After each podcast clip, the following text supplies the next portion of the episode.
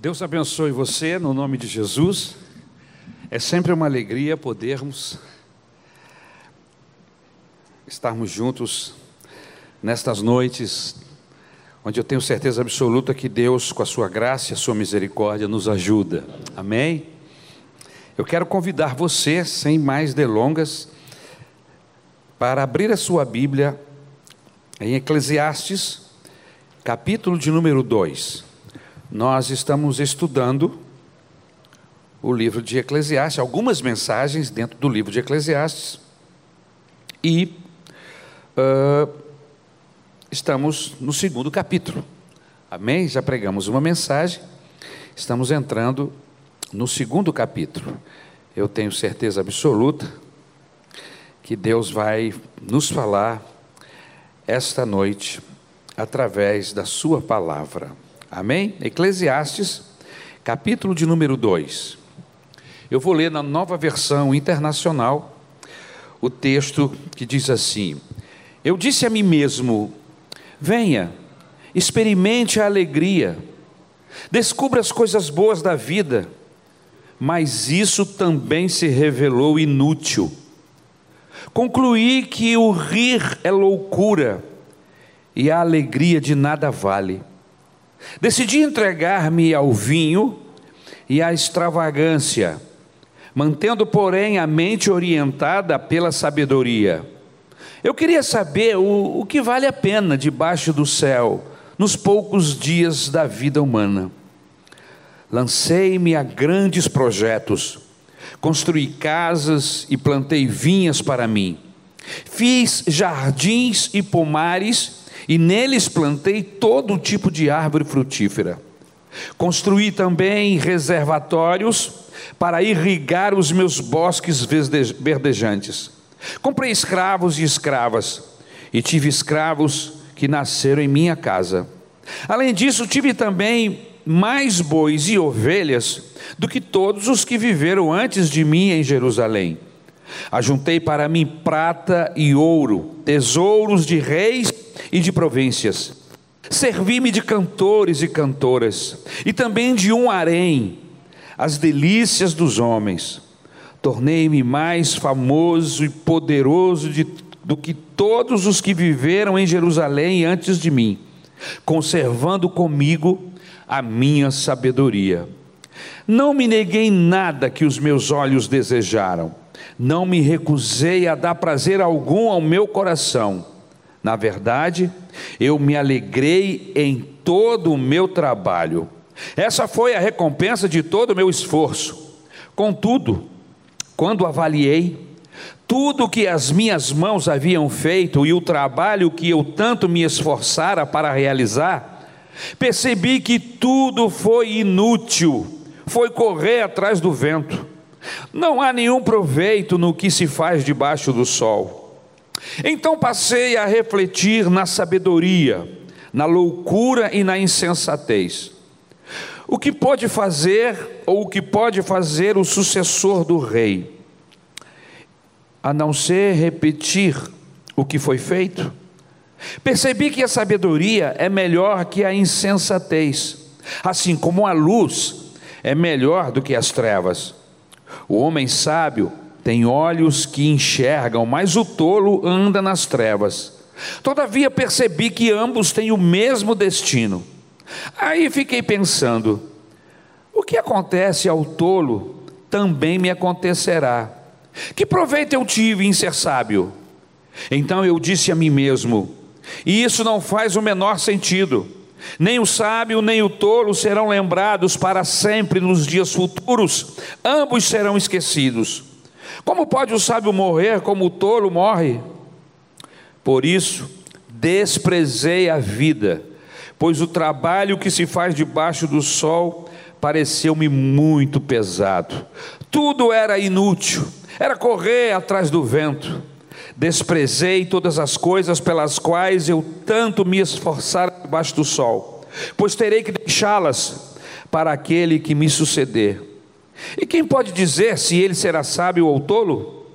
Todavia, terá domínio sobre tudo o que realizei, com o meu trabalho e com a minha sabedoria debaixo do sol.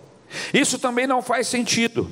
Cheguei ao ponto de me desesperar por todo o trabalho no qual tanto me esforcei debaixo do sol. Pois um homem pode realizar o seu trabalho com sabedoria, conhecimento e habilidade, mas terá que deixar tudo o que possui como herança para alguém que não se esforçou por aquilo. Isso também é um absurdo, é uma grande injustiça.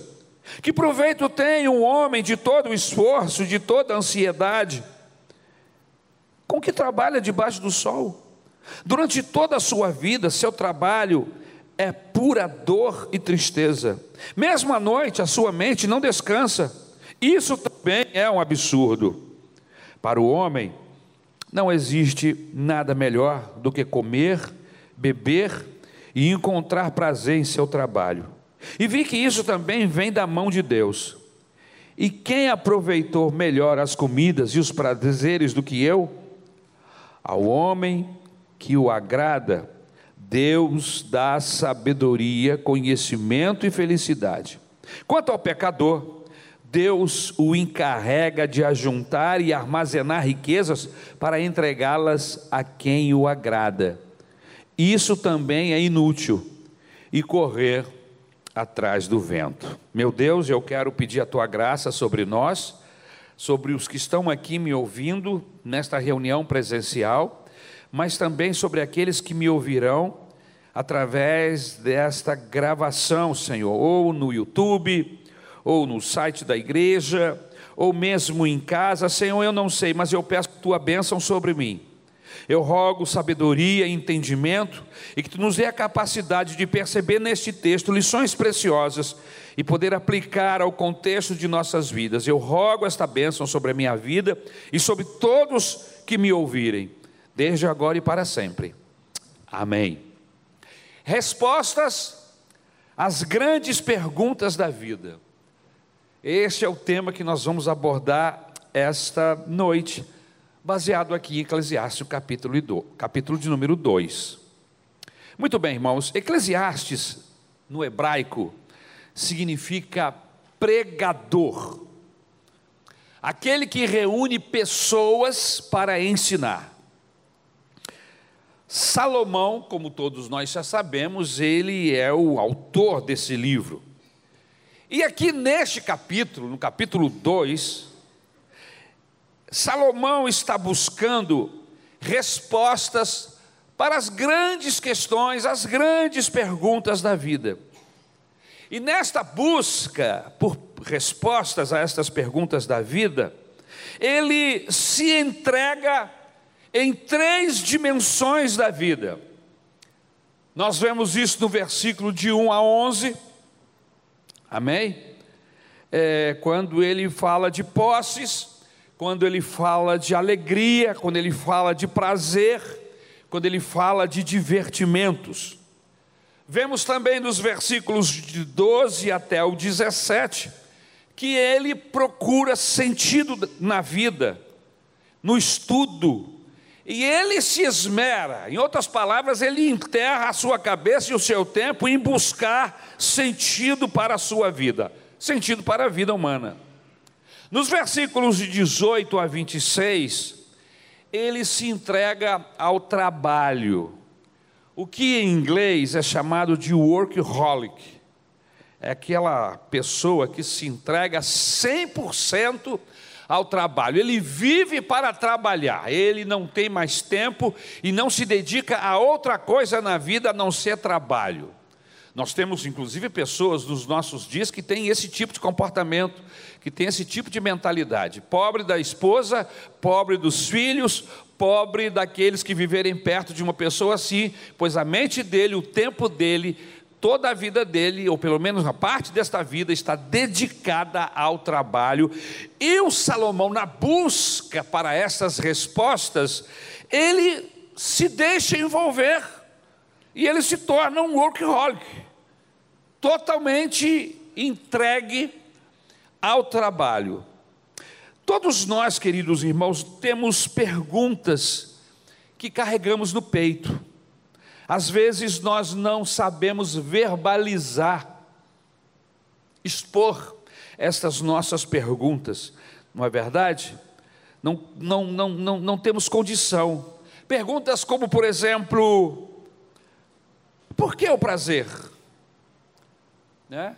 O, nós sabemos que o, o divertimento, ela, ele é um, uma indústria que envolve bilhões e bilhões em todo o mundo. Se gasta muito com uh, o divertimento, com o prazer. Mas a pergunta é: por que queremos tanto nos divertir? Pagamos viagens caras para lugares distantes, como por exemplo a Disney, montanha russa, esportes radicais, cinemas. Gastamos muito para produzir um filme, um filme de milhões de dólares, tudo para o prazer e para a diversão. Por que as pessoas se viciam? Porque temos um problema tão sério de vício no mundo. Você sabe que existe a indústria do tóxico ilegal e a indústria do tóxico legal, né? Pessoas que se intoxicam de medicamento, por exemplo, que compram, são viciados em medicamentos.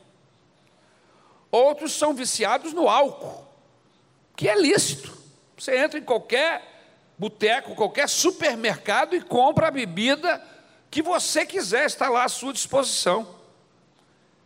E as pessoas gastam muito dinheiro com isso, não é? Outra pergunta: por que nós acreditamos na sorte? Nós investimos milhões, e há inclusive pessoas que se tornaram milionárias, investindo na sorte, não é? Eticamente falando, o cristão não pode jogar. Né? De repente alguém já pensou opa, vou fazer uma fezinha aí em alguma coisa. Né? é? Até porque o jogo é legal nesse país, pelo menos os jogos da Caixa Econômica, são vários, você pode escolher.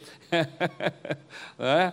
Não temos cassino, mas existem outras formas de jogos é, no Brasil. Mas, eticamente falando, eu creio que o cristão, nenhuma pessoa deveria jogar. Por quê, pastor? Porque, em primeiro lugar, o jogo da sorte impera a ética da. É uma ética selvagem. Por que selvagem, pastor? Porque só um ganha. Você vê, milhares de pessoas investem, aplicam em um determinado número da loto, mas quem vai ganhar é apenas um ou dois. Mas milhares investiram naquilo. Outra coisa importante: esses jogos de, de azar, né, que nós chamamos de jogos de azar, premia, galardoa não o trabalho, mas uma chance aleatória. Você não está ganhando aquele dinheiro porque você trabalhou, porque você lutou, mas porque você apostou aleatoriamente em um número, em um cavalo, em um carro, enfim, em alguém, e dentre muitas opções, concorrendo com milhares de pessoas, você acabou ganhando, como também poderia não ganhar. É? Você ficou rico por quê? Por causa do jogo da sorte, e não por causa da bênção do trabalho. Por isso eu, eu não jogo, eu sou contra quem joga, não é? E peço a Deus que tenha misericórdia daqueles que jogam e daqueles que promovem o jogo.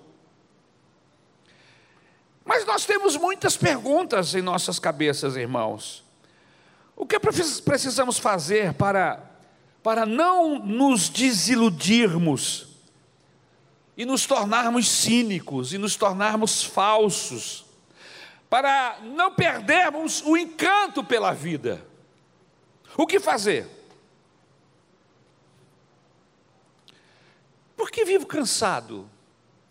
Por que vivo estressado? Eu não sei se você já parou para fazer essa pergunta a si mesmo. Por que eu vivo tão cansado, cansada, à beira de um colapso o tempo inteiro?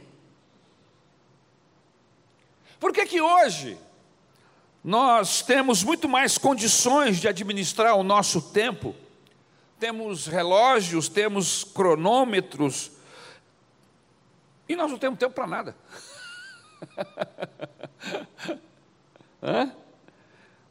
Temos muito mais brinquedos, equipamentos para tornar a nossa vida mais leve, ar-condicionado para nos refrescar, isso em nossas casas, no escritório onde trabalhamos e até mesmo nos veículos que nós dirigimos ou estamos neles. Mas mesmo assim a vida não melhora. Na área da medicina temos avanços consideráveis. Mas parece que a vida não melhora, estamos sempre estressados, nada nos satisfaz. São as perguntas da vida, e Salomão viveu questões semelhantes a essa. O drama da vida da humanidade continua se repetindo em ciclos. Por mais que tentamos adequar a vida a todos os avanços que temos, ainda assim a coisa não melhora, a vida não melhora. Por quê? Esta é a angústia do Eclesiastes, do pregador. Ele não entende porque daqui e dali a vida parece um sopro rápido e vazio. Né? No livro de Eclesiastes, vaidade não tem o mesmo sentido que a palavra vaidade tem dentro da nossa cultura. Uma pessoa vaidosa hoje é uma pessoa que se cuida, uma pessoa que, que cuida das suas coisas, né? que cuida da sua roupa, do seu bem-estar, uh, do seu psique, da sua pele. E, enfim, é uma pessoa que tem um cuidado especial consigo mesmo. Isso é o que nós entendemos como vaidade na, em nossa cultura. Mas na cultura judaica, no contexto de Eclesiastes, vaidade significa vazio, oco, sopro. Sopro vazio, uma coisa oca. Então, sempre que você ler ou ouvir uma mensagem dentro do livro de Eclesiastes, quando ele fala tudo é vaidade, ele está querendo dizer tudo é oco, tudo é vazio, tudo não tem sentido. E no capítulo 2, Salomão tenta buscar respostas para todas essas perguntas da vida. Ele tenta buscar respostas e ele diz aí no versículo de número 1 e no versículo 2, eu não sei se você fechou a Bíblia, mas abra por favor, versículo 1 e versículo 2. Ele diz: goza a vida, vamos rir, vamos buscar alegria. E ele termina dizendo: que tudo era loucura inútil. No versículo de número 3, ele tenta achar respostas na bebida. E ele frequenta e promove todo tipo de evento regado a muito vinho. Na nossa cultura, a cerveja é para o brasileiro o que o vinho era para os judeus naquela época. Então ele promovia e participava de eventos regado a muito vinho. E ele se embrenhou nisto, em estudar, em perceber, em saber o que aconteceria com ele. Se tornou um hábil conhecedor de todo tipo de vinho da época. E no final ele chega à conclusão que tudo era oco, tudo era vaidade. Nos versículos 4, 5, 6, 7 e 8, ele tenta achar respostas com grandes construções. Veja, irmãos, que ele está procurando respostas para a vida. E ele tenta aqui, e ele tenta ali, e quando ele não acha, ele muda o canal, ele vai para outra área da vida. Ele está buscando encher, é, buscando sentido para a sua vida. E ele, em várias áreas da vida, ele se envolve na busca deste sentido para a vida. Ele tenta achar respostas em grandes construções e ele se envereda no campo da agricultura. E o texto bíblico diz que ele se torna um conhecedor profundo da matéria. Ele se torna um engenheiro agrônomo, ele conhece tudo de agronomia. Ele tem sabedoria, ele começa a estudar. E a Bíblia diz que ele plantou jardins, pomares e todo tipo de árvores frutíferas, construiu açudes para regar as plantações, comprou muitos escravos, viu muitos nascerem em sua casa, adquiriu muito gado e ovelha, de tal forma que se tornou o maior criador de toda Jerusalém. Ajuntou muito ouro, ajuntou muita prata, tesouros de impostos de reis e das terras que governou. Queridos, suas noites eram embaladas com, muito, com muita música, música de todo tipo, de todo ritmo, cantores e cantoras festejavam a vida e tudo isso com muitas mulheres, tantas quanto ele desejasse, ele deixou claro isso aí no texto. No versículo 9, ele diz ter sido grande, mais rico que todos antes dele, mas tudo isso lúcido e com muita sabedoria. No versículo de número 10 e o versículo de número 11, ele diz: Consegui tudo que desejei, não neguei a mim mesmo nenhum tipo de prazer. Mas quando pensei em tudo que havia feito e no trabalho que tive para conseguir fazê-las, compreendi que tudo aquilo era ilusão, não tinha nenhum proveito, era como se estivesse correndo atrás do vento. Ou seja, ele não consegue achar sentido para a vida com tudo aquilo que ele estava buscando, com todo o dinheiro, com tudo, todas as festas e vinhos e mulheres e todas as áreas que ele tentou, ele não acha sentido. E no versículo 12 ele pensou: vou tentar achar respostas no estudo da sabedoria, ou seja, já tentei respostas em todas as áreas, em todos os campos em que os meus olhos e a minha mente pode me conduzir. Agora eu não achei sentido a nada, em nada. Eu vou buscar sentido agora na própria sabedoria. Eu vou investigar a sabedoria. E ele pensou: vou tentar achar resposta no estudo da, da sabedoria.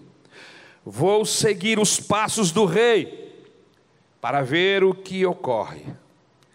E aí ele fica desiludido porque ele descobre que o rei é igual a todos, todos os homens. E isso é verdade. A rainha da Inglaterra, quando ela vai lá no, no banheiro, é verdade, irmãos. Ela faz o mesmo que eu e você. E não tem cheiro bom. E ela tem problema de gases como eu e você. problema de mau hálito. Ela tem indisposição. Agora não, que ela já está idosa, mas ela viveu, passou pela TPM várias vezes durante a vida dela. Teve menopausa, como todas as mulheres. O fato de ser rei ou o fato de ser rainha não livra as pessoas dos mesmos problemas de toda a humanidade.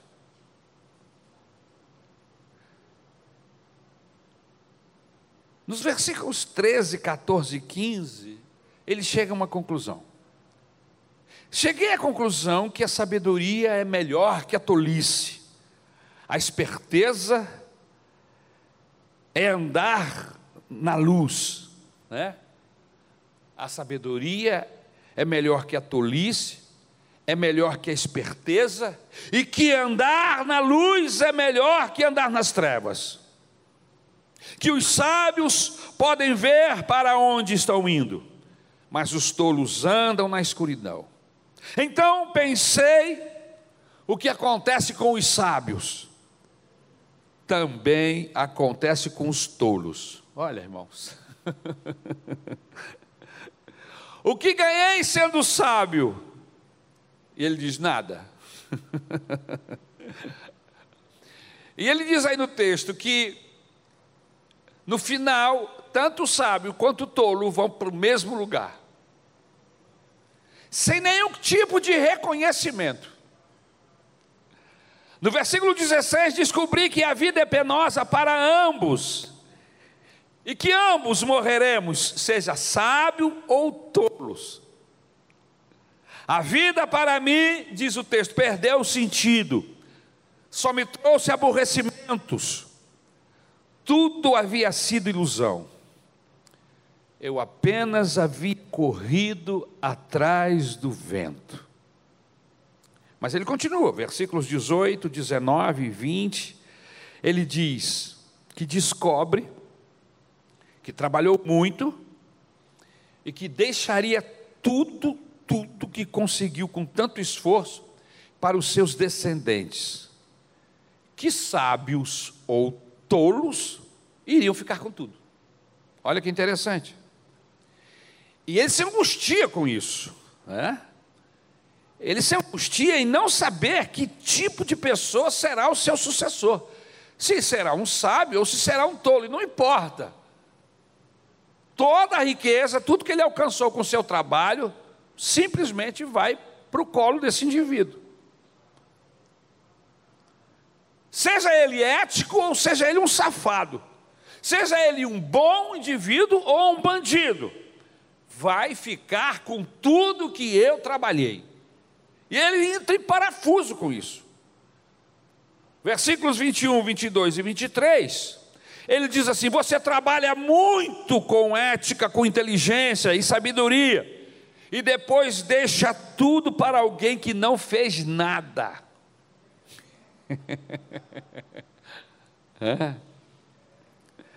Nada para merecer o que ganhou, o que ele o que veio aos seus braços, né? E às vezes, em alguns casos, essas pessoas que herdam heranças milionárias, às vezes é um vagal, vagabundo, fez nada, mas aí o pai ou o avô trabalhou, se matou, construiu milhares de dólares, toda uma riqueza,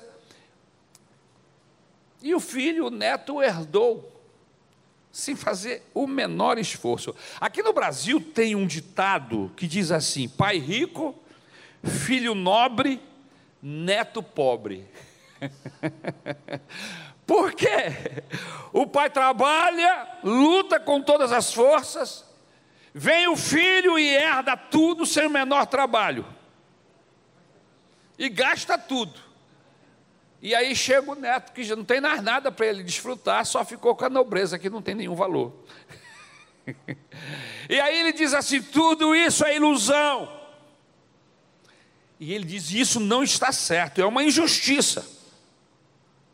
Nos versículos 24, 25 e 26, ele descobre que tudo que vem de Deus é, e que sem ele não poderia subsistir. Se a alegria não vier de Deus, o que adianta a roda de vinho? O que adianta a roda de cerveja de amigos? O que adianta mulheres? Nada vai valer a pena se Deus não for a fonte. Ele, Deus, é quem dá felicidade a quem Ele gosta. O que adianta tudo isso se você vai parar na UTI?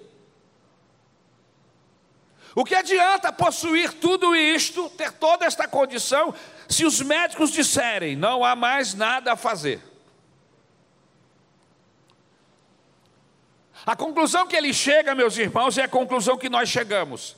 A vida é um dom de Deus e só vale a pena viver se eu tiver esse conhecimento que sem Deus a vida não tem proveito algum.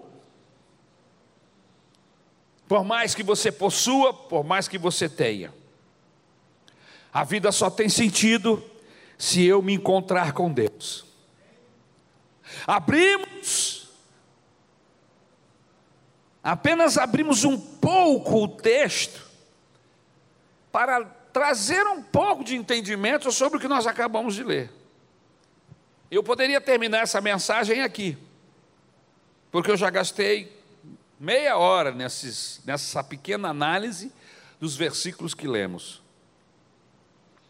Mas eu não posso deixar você ir embora sem pensar aqui algumas lições preciosas, práticas, para que eu e você possamos captar esse texto, entendê-lo e aplicá-lo ao contexto de nossas vidas, nós que moramos aonde moramos. Primeira verdade prática que eu gostaria de tirar deste texto do capítulo 2. A alegria, a felicidade não podem ser o objetivo da nossa existência. Nós não podemos pensar que nascemos para sermos felizes, para buscarmos a felicidade. O que dá significado à minha vida é o objetivo que eu estabeleço para ela. Se eu não tenho objetivo, minha vida perde o significado.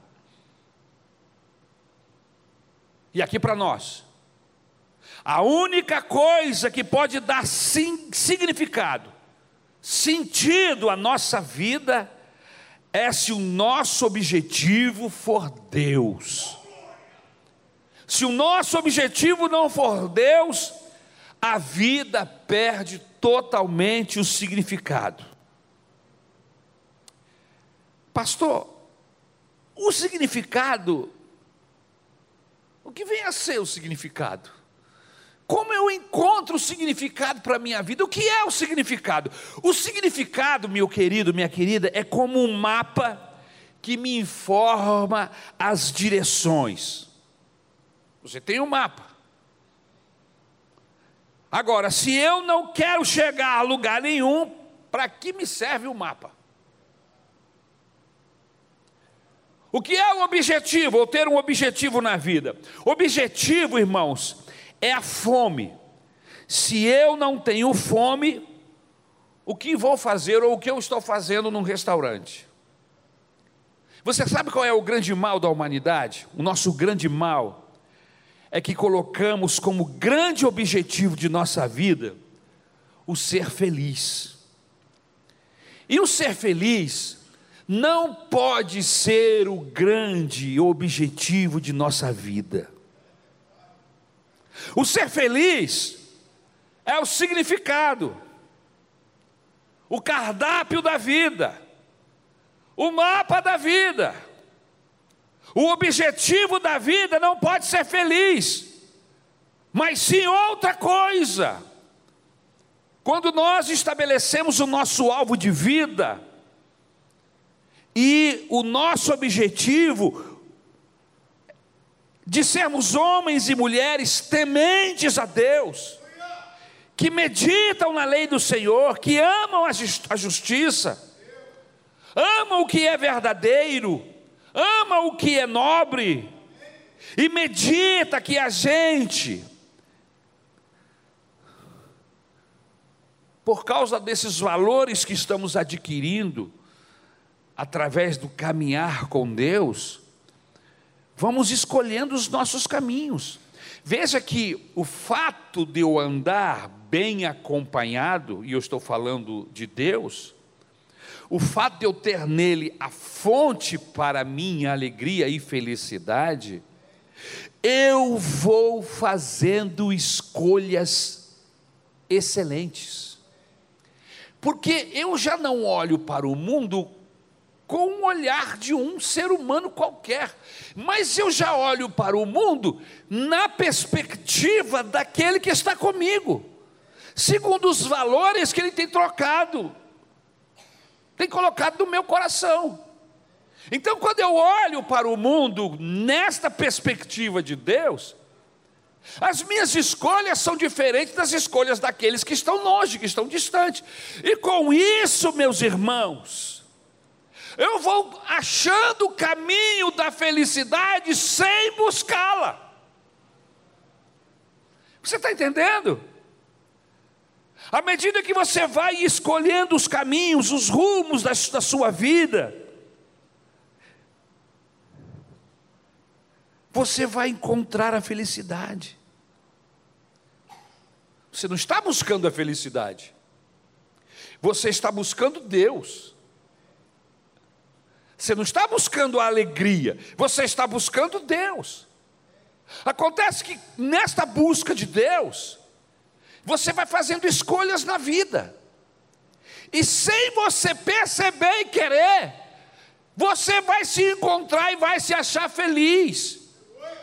Porque felicidade não está no que compramos, no que possuímos, não necessariamente nas nossas escolhas, mas felicidade é um estado, aleluia. Louvado seja o nome do Senhor. Mas aquele que diz assim: Eu vou comprar uma casa e serei feliz, eu vou comprar um barco e serei feliz, no dia em que eu me casar, serei feliz. Mas para chegar aonde? Não sei, eu só quero ser feliz. pois eu quero lhe dizer uma coisa esta noite. Você vai correr, correr, correr, e vai chegar à conclusão do Eclesiastes: não valeu a pena. Corri atrás do vento, trabalhei, me preocupei, briguei, me estressei e não cheguei a lugar nenhum. Queridos, a mensagem do Evangelho nos ajuda nesse processo. O, Evangelho se torna primordial na vida do ser humano, para que ele na sua jornada, na companhia de Deus, com o Senhor Jesus Cristo acompanhando, o Evangelho o leva a fazer escolhas, escolhas certas, escolhas que não são enganosas, que não são mentirosas, que não são que não vai nos levar a lugar nenhum, mas vai nos trazer a alegria, vai nos trazer o prazer e você não estava atrás dele. O Evangelho nos leva, irmãos, a uma compleição, a um entendimento, a um estado. Que você não fica feliz ou alegre porque você tem ou possui. Essas coisas até acontecem. Mas como o seu coração não está nisto, e você fica tão feliz porque você tem isso, mas como seu coração não está preso nisto, porque o seu coração já está realizado, seu coração já está cheio, o seu coração já tem felicidade, porque Deus é felicidade.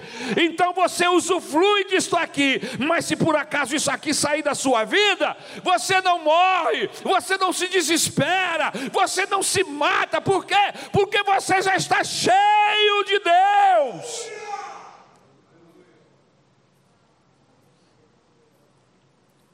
Você está entendendo aonde eu quero chegar? Quando eu era menino, meus queridos, eu pensava que ser feliz era tomar todo sorvete que eu pudesse. E eu sempre pensava quando eu vi um caminhão daqui bom. Um dia eu vou ter dinheiro, eu vou comprar um caminhão desse.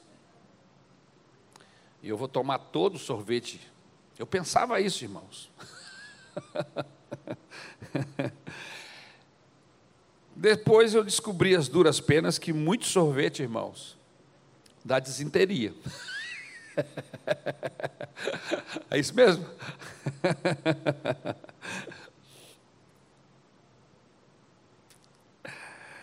Segundo significado da vida, segundo princípio que eu quero tirar desse texto, o significado da vida não está no muito Veja que a gente está trabalhando com questões, ele, o Eclesiastes, o pregador, está trabalhando com questões que são nossas. Tá?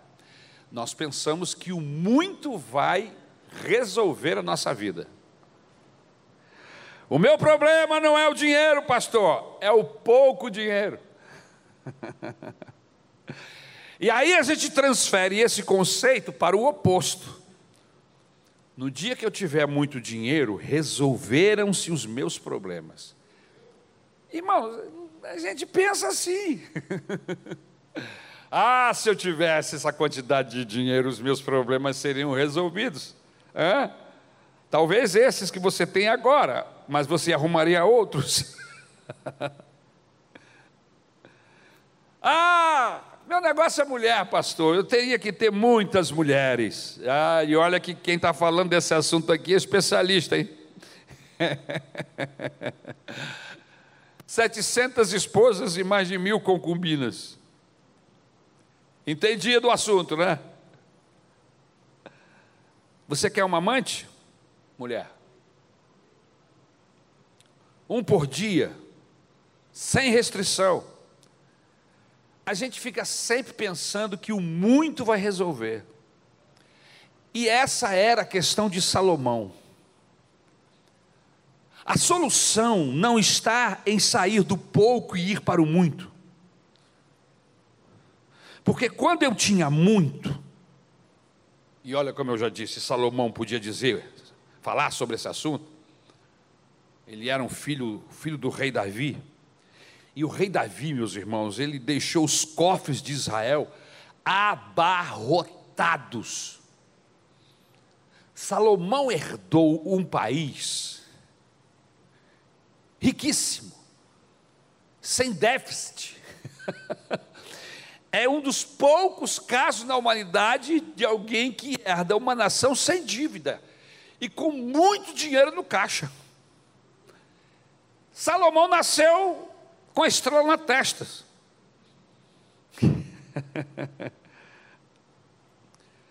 o, o, o Davi deixou o país com superávit, muito dinheiro. E Salomão gastou tudo, irmãos. Ele era um perdulário. Você sabe o que é um perdulário? Um indivíduo que gasta muito. Gastava o que tinha e o que tinha, porque não tinha, ele não sabe, ele não, não tem ideia dessa palavra não tinha, porque ele tinha. Salomão herdou esse reino e fez tudo que pediu seu coração, tudo que os seus olhos desejaram. Enquanto eu estava preparando essa mensagem, me deu uma curiosidade de entrar na internet e ver com que gasta ou com que gastam os milionários no nosso mundo. E eu não os achei diferente de Salomão. Entrei no YouTube, perguntei: como os milionários gastam seu dinheiro? E aí apareceu logo um monte. E eu fiquei durante alguns minutos ouvindo e vendo. E eles gastam com casas, com terras, com carros, carros carásimos, irmãos, carros de 3, 4, 5 milhões, com mansões de 70 milhões de dólares. Irmãos, que dinheiro é esse? Esse para mim não existe. Dinheiro para mim não existe, irmão. Eu não sei o que é isso. E nem você. Mulheres, muitas mulheres, tem um deles que só no palácio dele, que tem mais de 70 quartos, não é um palácio, é uma mansão. Ele vive com 25 mulheres. É riquíssimo. E aparece uma foto com ele enchendo o bolso, ou a bolsa de uma delas, de pacotes de dinheiro assim. A mesma cabeça do Salomão. Buscando felicidade no muito.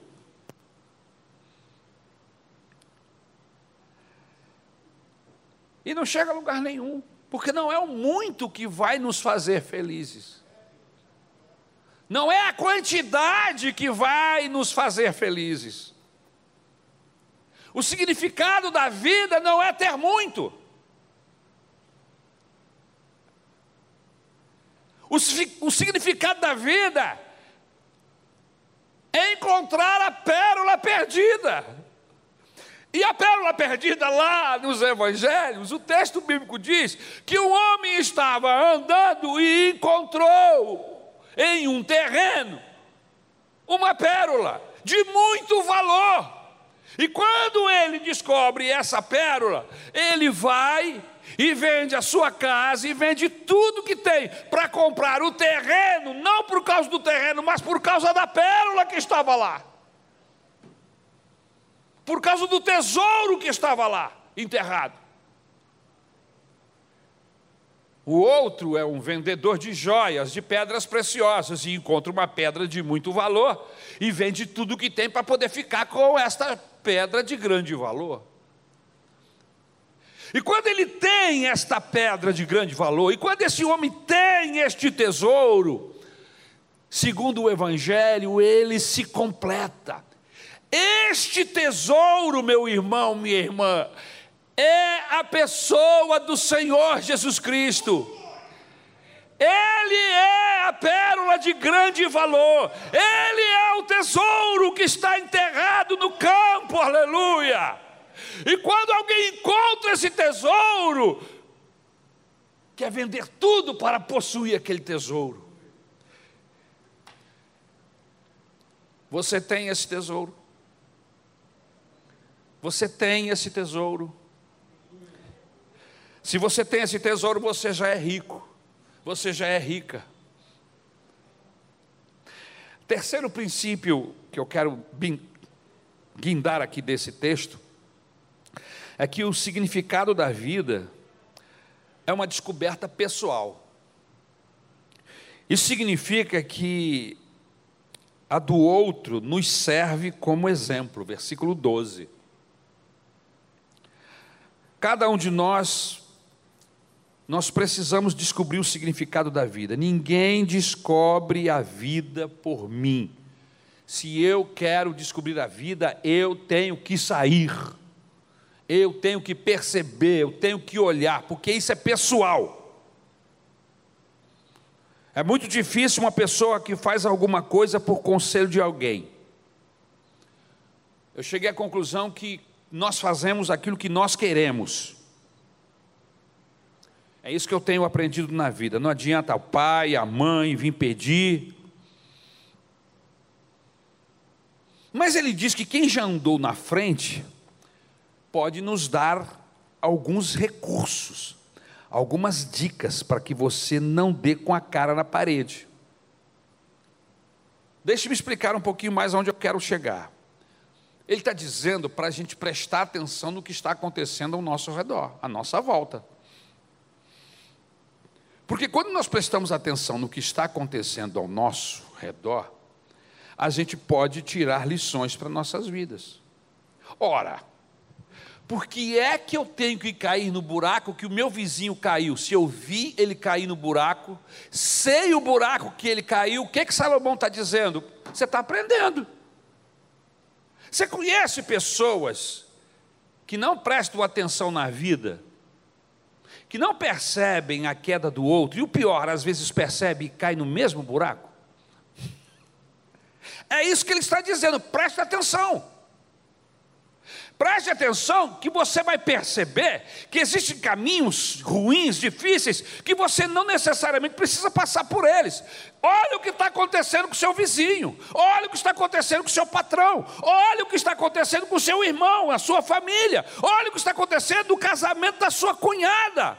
Perceba que eles estão entrando por um caminho ou estão vivendo uma vida tão desgraçadamente feliz que você pode fazer ao contrário e alcançar alegria. Você não precisa cair nas mesmas armadilhas que os outros estão caindo. Isso é ser inteligente. Isso é ser sábio. Você não precisa descobrir a pólvora, ela já foi descoberta. Para isso existem livros de histórias, as biografias, pais, avós, etc. E esse é um dos males da nossa sociedade. As crianças estão crescendo longe dos avós. E avô e avó, irmãos, é fonte de experiência. Experiências que nos passam os nossos avós e os nossos pais para que nós não, é, não tenhamos que cometer os mesmos erros. Mas infelizmente os mais novos, em vez de se aconselharem com os que têm experiência, ou seja, com os que estão na frente, os que já viveram esse processo, não, ele prefere se aconselhar com gente da idade dele, ou quem sabe mais novo do que ele, que já não sabe nada. Irmão, você tem 25 anos, parabéns, você está com uma idade maravilhosa, mas você não pode ter experiência de 35, você só tem 25. Uma pessoa que tem 10 anos mais que você, ele tem 10 anos mais de estrada. Não adianta você achar que tem, porque tem 18 anos, você pensa que sabe tudo, não sabe, você só tem uma vivência de 18 anos. Uma pessoa de 32 tem mais 12 anos na sua frente.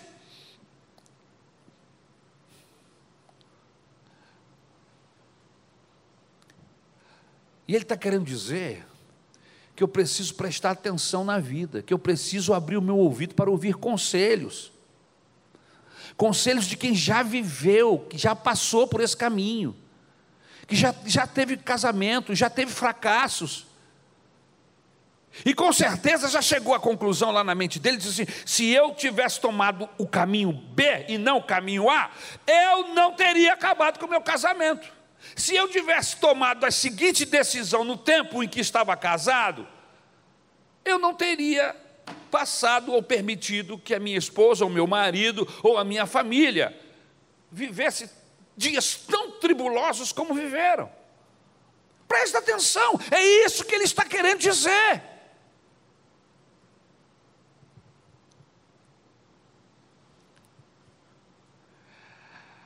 Versículo 14 diz assim: Os sábios podem ver para onde estão indo, mas os tolos andam na escuridão. E quem são os sábios? São aqueles que estão prestando atenção nos, na humanidade, está prestando atenção nos outros, está aprendendo com os erros dos outros. Esses são os sábios. Eu não preciso cair, quebrar a cara para aprender, eu posso aprender com os erros dos outros. Olha ao redor. Veja os exemplos de pessoas que acertaram. Veja os exemplos de pessoas que erraram na vida. Você não tem que apanhar de novo, você não tem que sofrer. Quarto princípio: o significado da vida se descobre na compreensão de que nós somos breves, que nunca vamos nos perpetuar. Somos breves. A nossa vida é ligeira, passa muito rápido. Deixe-me lhe dar uma informação importante. O Eclesiastes vai falar muito de morte aqui no, no livro, no seu livro. E nós que somos brasileiros, por causa da nossa cultura católica, ficamos logo cismados com esse assunto de morte. As pessoas começam logo a procurar uma madeira para bater, como se isso fosse evitar qualquer problema. o Eclesiastes vai dizer o seguinte: quem não pensa na morte tem menos chance de dar significado à sua vida. Você já pensou nisso? Que quem vive a vida como se, não vá, como se nunca vai morrer, não pensa nisso, nos processos que pode levar, possa, que ele pode perder a vida, ele se arrisca demais e ele perde a vida. E não achou significado para ela. Quem não pensa da morte tem menos chance de dar significado à sua vida do que aquele que pensa. Quem mais pensa na sua morte, óbvio que eu estou falando, meus irmãos, sem ser uma coisa neurótica, né, patológica, doentia, mas uma lembrança salutar que a nossa vida é um sopro rápido, constantemente, irmãos. Como pastor, eu estou tendo essa experiência. Ainda hoje à tarde eu estava num sepultamento, eu e mais alguns pastores. E mais uma vez eu estou ali diante de alguém cujo corpo está comigo, está conosco, mas o, o fôlego de vida não está mais ali. E aí você diz assim: olha, mais dia, menos dias,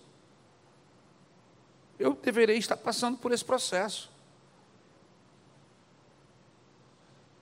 E aí, quando eu penso nisso, eu começo a valorizar o meu tempo, começo a valorizar a minha vida, em como eu estou gastando o meu tempo, com quem eu estou gastando o meu tempo.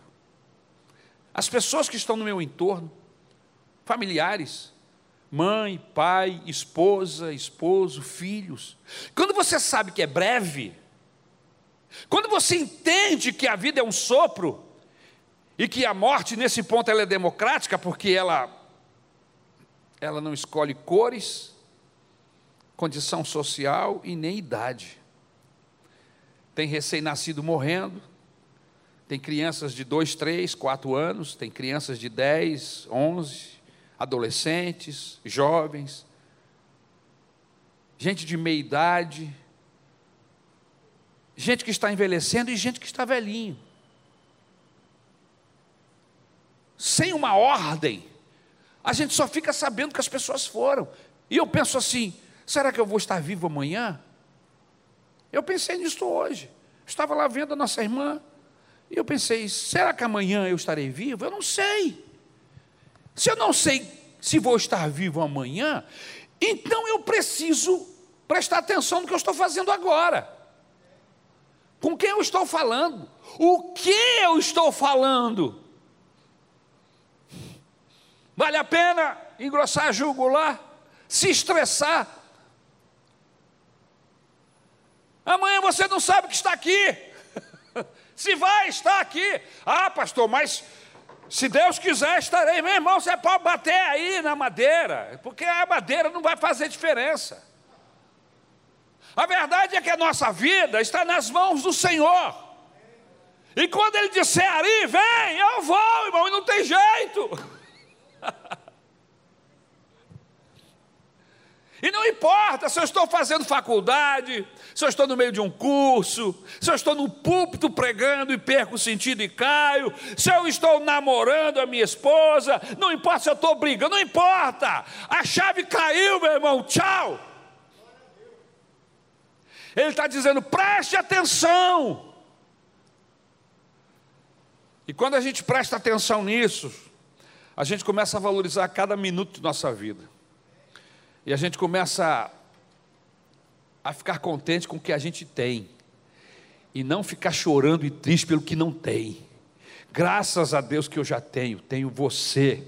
E aí você se alegra com a sua esposa, com a mulher da sua vida. Você se alegra com os filhos que ela te deu, com a casa que você conseguiu. E não importa o ano do seu carro. Ele te leva para algum lugar. E se você não tem carro, você agradece pelas pernas. E você agradece por causa do ônibus que chegou e você subiu no ônibus e está indo. Você começa a agradecer por coisas mínimas que antes você não dava sentido, que você, eh, você olhava e não via valor. Você começa a dar valor. Eu não sei, mas eu tenho para mim que a maioria de nós, e eu estou incluído nisso, tá, irmãos? A gente amanhece o dia e não presta atenção no que está acontecendo ao nosso redor. Experimente amanhã, quando você levantar, experimente amanhã olhar para o céu. Não importa que ele esteja nublado, olhe para o céu, veja o formato das nuvens. Olhe, escute os pássaros cantando. Se você passar por uma praça, dê uma olhada nas árvores. Você passa por aquela praça todo dia e não sabe que ela tem flores lindas. E não sabe que tem crianças lindas, de todas as raças, correndo ali, sorrindo, e você está perdendo esse festival da vida. Porque está zangado, porque está com pressa, porque está com ciúme, porque está com inveja, porque está com o coração assim ou assado, e a vida passa e você não percebe, e até mesmo o sorriso das pessoas. E até aquele sorriso interessado, você que acha que ninguém se interessa por você, alguém passou por você, olhou dentro dos seus olhos, você nem viu, porque você estava tão envolvido com seus pensamentos que perdeu. O cara passou, olhou para você e pensou assim: ah, se Deus me desse uma morena dessa e você nem viu. Preste atenção na vida, é isso que ele está falando.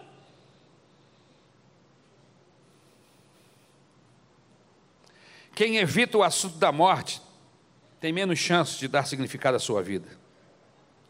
Quinto, e eu estou terminando. Quinto princípio do texto que lemos: o significado de nossa vida é determinado pelas heranças que nós deixamos para outros desfrutarem. O significado da vida não são os bens materiais que nós deixamos, queridos. Porque vem alguém e gasta o que você ganhou, o que você ganhou com tanto esforço. E vem os filhos, e vem as noras, que nem te conhecem, e vão se engalfinhar por esta herança.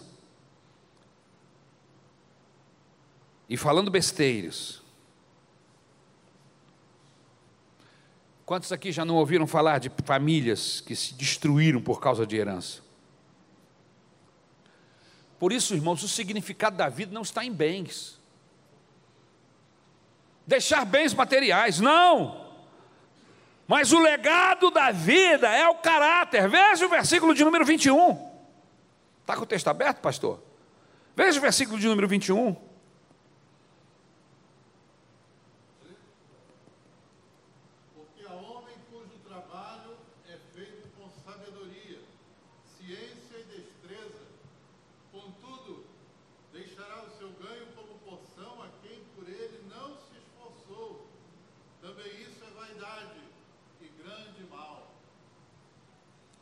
Eu estava com um grupo aqui da igreja em um desses passeios de saveiros, aqui em Angra.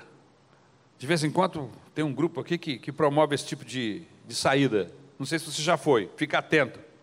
Se não estiver chovendo, nem caindo tempestade, geralmente a turma em janeiro dá uma saída assim. 30, 40 irmãos, eu me lembro que nós passamos no Saveiro, e o, o indivíduo que estava dentro do saveiro gritou assim: Olha ali! Aquela ali é a casa do Ayrton Senna. tinha uma molecada brincando, pulando numa piscina que tinha lá, meu irmão. Uma casa bonita. E eu fiquei olhando, pensando assim: rapaz, o Ayrton Senna correu, suou o, o macacão, lutou feito um condenado, ganhou dinheiro, comprou aquilo ali. Aqueles molequinhos estão ali, não fizeram nada não nem conhece, nem sabe o esforço que deu para ganhar o que eles estão desfrutando.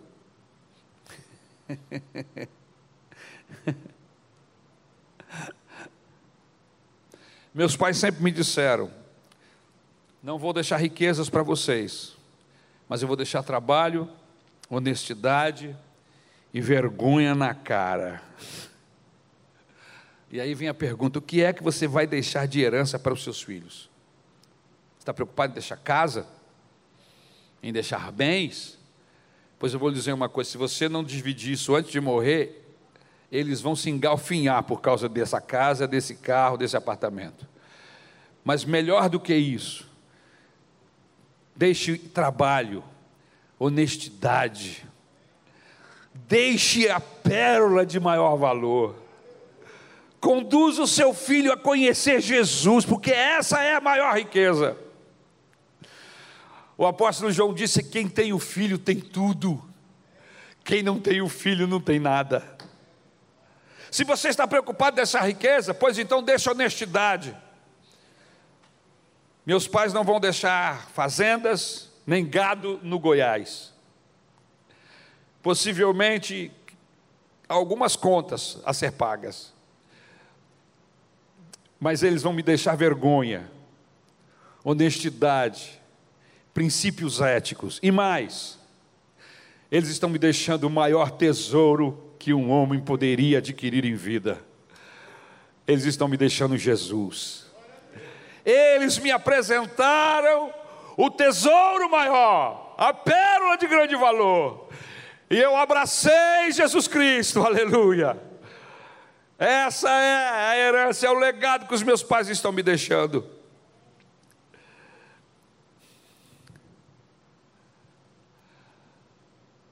Em quarto lugar, só encontramos o significado da vida quando nos ligamos em Deus.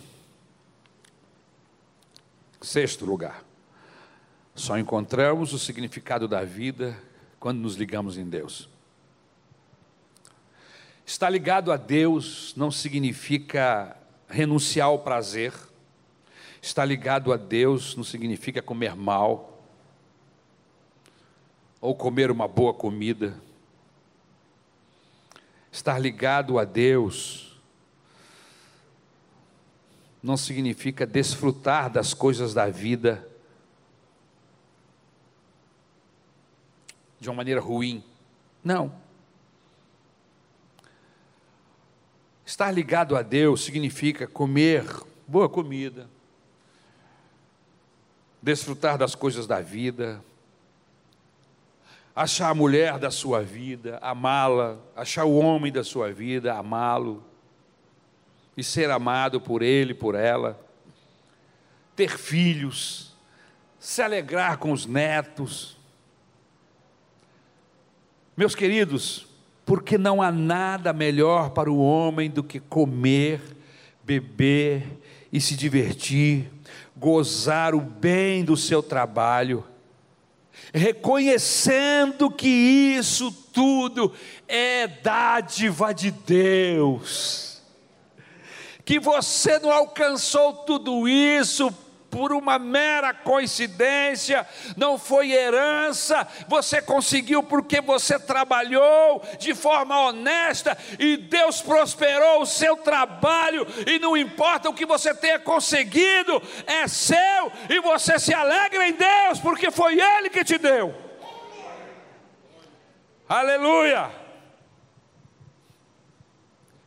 Aleluia! E você alcançou isso tudo, e não como objetivo, porque o seu objetivo era ter uma casa, ter um carro, ou fazer isso ou fazer aquilo. Não. Você conheceu a dádiva da vida, começou a conviver com Ele, e a vida foi passando, e Ele foi te orientando, e foi te ajudando, e quando você percebeu, você olhou ao seu redor, e você viu que você havia construído nesse processo de andar com Deus, você viu que, desculpa, que, que construiu uma vida uma vida digna, honesta. Você não é um bandido, uma bandida, seus filhos não são bandidos, vocês são gente séria, gente, cidadãos honestos, não moram no melhor lugar do Rio de Janeiro, mas aonde moram, vocês conseguem ser felizes, porque a alegria de vocês não está naquilo que você tem, está em Deus que está em você, aleluia. Eu não vivo para comer, não vivo para beber, não vivo só para essas coisas. Minha vida tem outro significado. O meu objetivo está firmado em Deus. O que eu quero dizer é que Deus é a favor da vida. Desde que a nossa vida não esteja centrada nessas coisas. Que não seja esse o eixo que nos move. E aí, meus irmãos, a felicidade vai pousar em nossos ombros como uma borboleta, e vamos nos sentir realizados. E aí entendemos as palavras de Jesus que diz: quem quiser salvar a sua vida, perdê-la, mas aquele que perder essas coisas por amor a mim, ganhará a vida. E o versículo 26 diz assim: Porque Deus dá sabedoria, conhecimento e felicidade às pessoas de quem Ele gosta. Mas não é assim com o ímpio. Deus gosta de você. Deus ama você, ama a mim e já provou esse amor. Viva a sua vida. Coloque Deus sentado no trono do seu coração. E o relógio de sua vida vai começar a se organizar. Deixe Deus no centro do seu coração. E os tempos de sua vida vão começar a se organizar.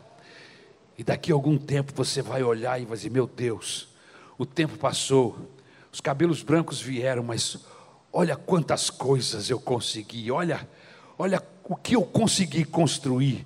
E você vai olhar para o que você tem e mesmo que você não tenha um esposo, uma esposa, filhos, bens, você tem o tesouro.